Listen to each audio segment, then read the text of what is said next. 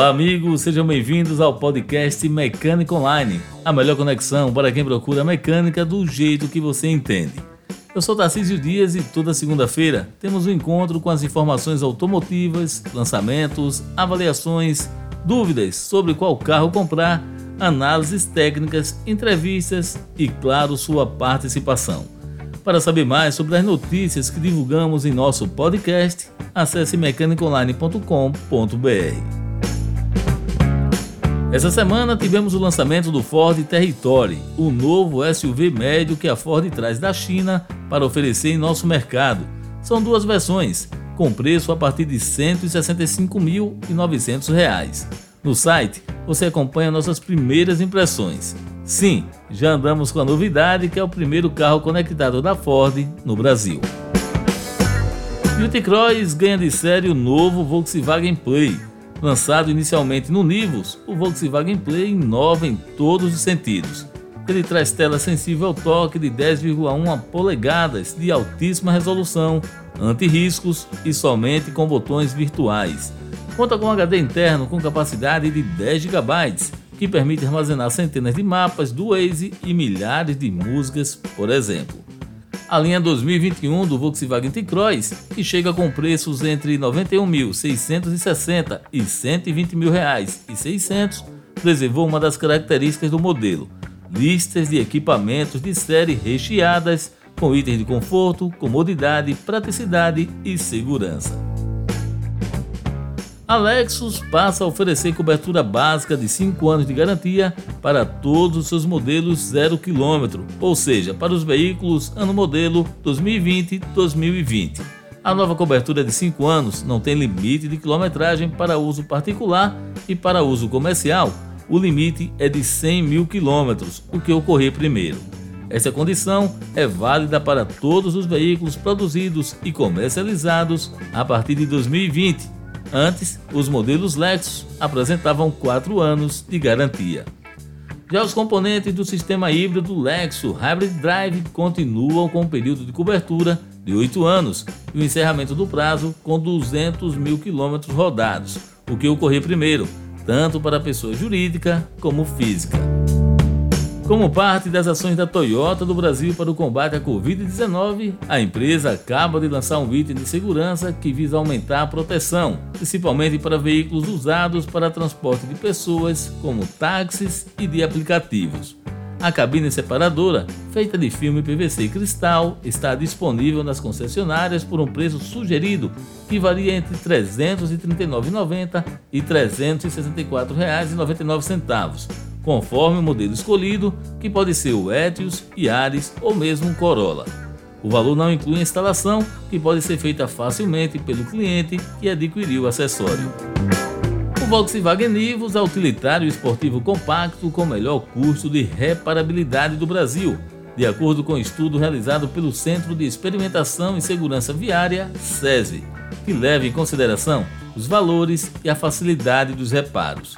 Desenvolvido 100% na América Latina, com foco no consumidor local, o Nivus obteve nota 16 no ranking Car Group, ficando à frente de Renegade, Tigo 2, EcoSport, Duster e 2008. Importante destacar que esse ranking é utilizado pelas seguradoras como base para calcular, a partir de comparações com demais veículos semelhantes, os valores de prêmio e franquia. E o convidado de hoje é Mauro Silva, que também é radialista, instrutor de direção e pilotagem técnico, entre outras formações. Olá, Mauro. Bom, em primeiro lugar, é um prazer, uma satisfação estar aqui. Sou Mauro Silva, formado em gestão pela Unicap, especialista em psicologia organizacional de trabalho, técnico em segurança do trabalho, docente do Sistema S de ensino e fui um dos instrutores da Escola Pública de Trânsito Detran aqui de Pernambuco. Sou também consultor em trânsito e mobilidade urbana, gestor da missão Soluções de Treinamentos Táticos no curso de Direção Operacional. Vamos abordar então as dúvidas principais dos motoristas e também dos pedestres. Todo mundo diz que o pedestre na faixa tem preferência. Existe alguma situação que mesmo o pedestre estando na faixa, ele pode estar errado?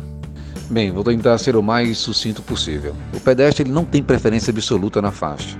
A prioridade é do pedestre quando não houver semáforo no trecho. em caso de pedestre atropelado sobre a faixa, não resultam obrigatoriamente na culpa e incriminação do motorista. O pedestre não tem sempre preferência absoluta na hora de cruzar uma via. De acordo com o artigo 69 do Código de Trânsito Brasileiro, para cruzar a pista de rolamento, o pedestre deverá tomar precauções de segurança, levando em conta principalmente visibilidade, distância e a velocidade dos veículos. Onde não houver foco de pedestre, ele deverá aguardar que o semáforo ou o agente de trânsito interrompa o fluxo de veículo para só assim efetuar uma travessia com segurança. Nos locais em que existir sinalização semafórica, tanto o condutor do veículo quanto o pedestre devem também esperar as luzes, é, respectivas luzes acenderem para que eles possam então fazer a sua travessia com segurança ou transitar com segurança, tá? O direito de passagem.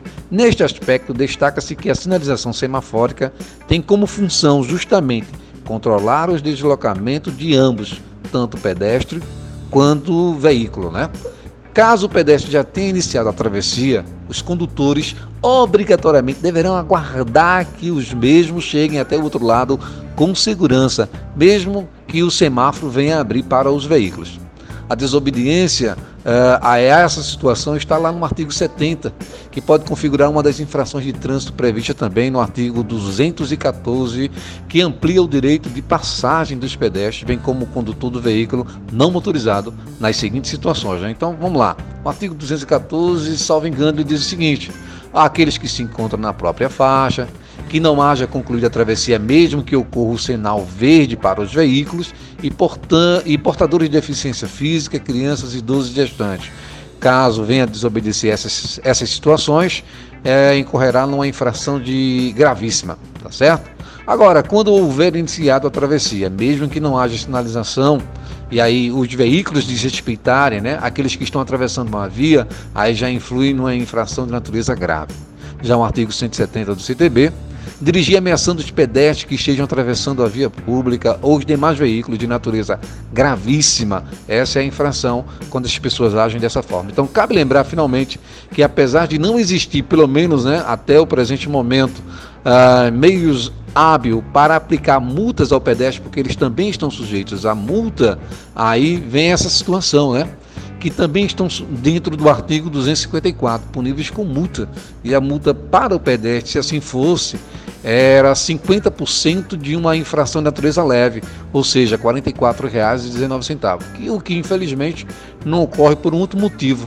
Não há ainda sistemática que permita a aplicação da multa diretamente ao infrator. Então, se em determinada ocorrência específica verificasse que o pedestre descumpriu as normas viárias, além do condutor não responder pela lesão corporal sofrida pelo atropelado, pode ainda o Poder Judiciário atribuir ao pedestre o devido indenizar os danos ocorridos no veículo do atropelante. É isso que diz aí ah, o meu entendimento também e o que diz aí o CTB.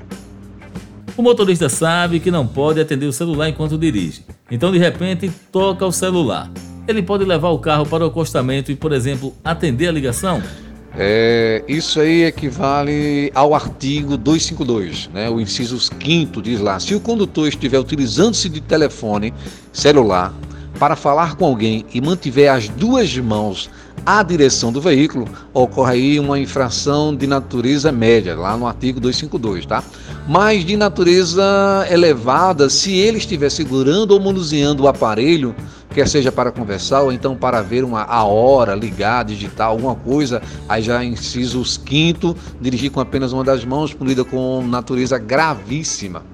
Qual a diferença entre multa e infração de trânsito? Mas todas as infrações de trânsito são passíveis de multa? Sim, sim. É, todas as infrações de trânsito elas são passíveis de multa e o infrator está sujeito a ganhar pontos na carteira de habilitação. O que é ruim neste caso, né? Que pode variar de acordo com o tipo de infração, leve, média, grave ou gravíssima, que vai ocorrer em 3, 4, 5, 7 números é, de pontuação que vai para a carteira do condutor infrator. Bem, vamos lá. O artigo 257, no seu parágrafo 3 Ele diz o seguinte: ao condutor caberá a responsabilidade pelas infrações decorrentes do ato praticado na direção do veículo. Ou seja, o veículo por si só ele não passa o sinal vermelho, o veículo por si só ele não sobe calçada, o veículo por si só ele não para em local de proibido estacionar. Então, tá aí esse enquadramento no artigo 257, parágrafo 3 Vamos então num bate-bola rápido. Eu posso dirigir descalço? Ou quem escolhe aí, né? Dirigir com salto? é, depende. A lei proíbe dirigir usando calçado que não se firme nos pés ou que comprometa a utilização dos pedais. Assim estaria bem dirigir descalço sem problema algum, mas de salto pode haver alguns problemas, já que o salto ele pode comprometer a sensibilidade dos pedais e tornar mais complexo seu manuseio, né? Dependendo do salto lá, e aí fica meio que difícil você aí controlar ou ter essa sensibilidade. Bem como também aqueles que andam com os, sola, com os sapatos soltos embaixo do banco, e aí ele pode correr, rolar e ficar embaixo do pedal e na hora que você precisar acionar lá o pedal, vai estar um impedimento lá e aí compromete seriamente a dirigibilidade né, do condutor. Comer, fumar ou mesmo se maquiar enquanto dirige, isso é permitido? Bem, comer, fumar ou se maquiar enquanto dirige, o CTB diz que é obrigatório todo condutor né, ter o domínio do seu carro e manter as duas mãos ao volante, exceto quando for necessário fazer troca de marcha, acessar algum acessório ou ligar o para-brisa, farol ou sinalizar com o braço. Fora isso, é infração de trânsito sim. E quanto à questão de dirigir com animais no colo, isso é permitido? Bem, meu nobre, é o que acontece no artigo 161 constitui-se infração de trânsito a inobservância de qualquer preceito deste artigo da legislação complementar ou das resoluções de CONTRAN, sendo o infrator sujeito às penalidades e medidas administrativas indicadas em cada artigo, além das punições previstas no capítulo 19, parágrafo único lá do CTB. Bem, no Código de Trânsito, três artigos se aplicam a esta questão aí que você está fazendo. Vamos lá. O artigo 69, por exemplo, diz respeito a conduzir o veículo sem a atenção e sem os cuidados indispensáveis à segurança. O animal solto dentro do veículo ele pode causar esta distração ao motorista. Neste caso, a lei prevê multa de R$ 53,20, né? E aí pontos na carteira do motorista por infringi-las.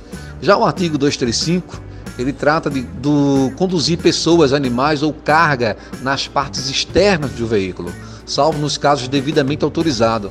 Então serve de alerta aí para os perigos de transportar animais com a cabeça para fora do carro ou da carroceria, de caminhonetes ou caminhões, e as infrações neste caso é grave.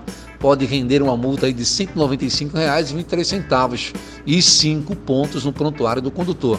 Já por último, ainda temos aí o artigo 252, o inciso 2, que trata do dirigir o veículo transportando pessoas, animais ou volume à sua esquerda ou direita, entre braços e pernas. Isso vale também para os celulares aí, o pessoal que gosta de dirigir com o celular entre as pernas, é infração de trânsito também, viu? Então temos o perigo de transportar no colo ou né, sozinhos no banco dianteiro aqueles animais de estimação, as infrações é média, viu? E o motorista ele pode receber uma multa de 130 reais e 16 centavos e 4 pontos em seu prontuário. Então fica aí as dicas a todos, meu muito obrigado aí, um forte abraço e estarei à disposição.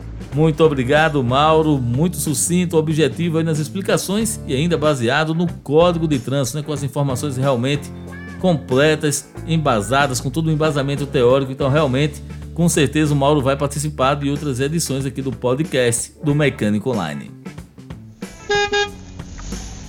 A Jaguar Land Rover está desenvolvendo um software pioneiro que vai reduzir o enjoo de movimento de ocupantes de veículos, adaptando o estilo de direção dos carros autônomos do futuro, sem deixar de entregar a seus clientes uma viagem mais refinada e confortável possível. Literalmente, o carro autônomo está aprendendo a reduzir o enjoo de movimento. Já a área de protótipos da Volkswagen do Brasil concluiu o projeto da construção de veículos de testes para uma das marcas do grupo Volkswagen, a Skoda. A cooperação com a marca da República Tcheca teve como propósito o desenvolvimento de modelos para comercialização exclusiva em mercados no exterior. Na próxima segunda-feira teremos dois convidados. O primeiro será André Maranhão, conversando sobre os carros elétricos, e o segundo, com certeza, é a sua companhia. Enquanto isso, acompanhe o mecanicoonline.com.br e fique atualizado. Abraços pernambucanos e ótima semana para todos nós.